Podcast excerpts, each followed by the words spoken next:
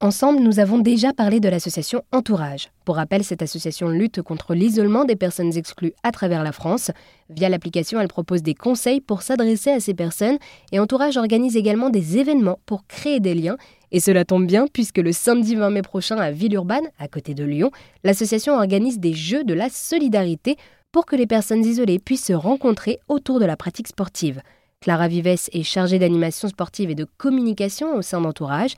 Elle nous explique comment a été pensée cette journée du 20 mai prochain. Donc on a imaginé cette journée euh, comme un grand moment de convivialité qui va avant tout faciliter la rencontre entre les personnes. Donc pour ça, on va euh, prévoir euh, un maximum d'activités collectives, sportives par équipe. Donc le but des équipes aussi, c'est de favoriser vraiment un maximum de diversité entre les deux participants, avec réunir des personnes de tout âge, de tout niveau sportif, de tout sexe, qu'ils soient étudiants ou retraités, ou avec ou sans abri.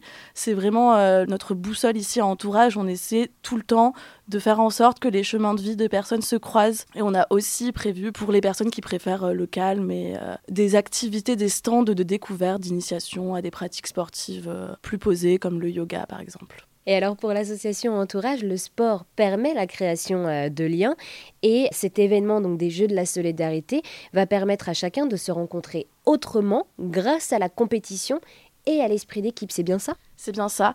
Euh, c'est vraiment de prouver que peu importe notre âge, notre sexe, euh, notre parcours de vie, on peut tous apprendre à coopérer et à communiquer et on peut tous réussir à passer un moment euh, convivial autour du sport. Et du coup, c'est un événement inter-associatif.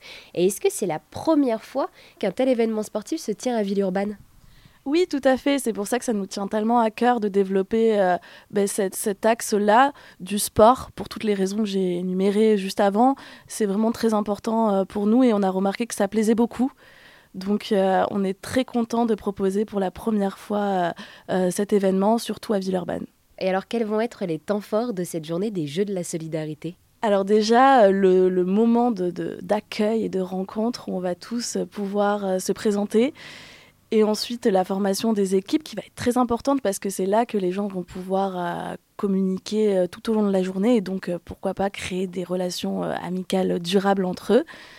Et ensuite aussi, bien évidemment, le fameux goûter de fin de journée et qui va être un moment où on va pouvoir tous souffler ensemble et pourquoi pas organiser plein d'autres projets en commun pour la suite. Et alors vous, du coup, euh, vous êtes euh, chargé d'animation sportive et de communication au sein de l'association Entourage.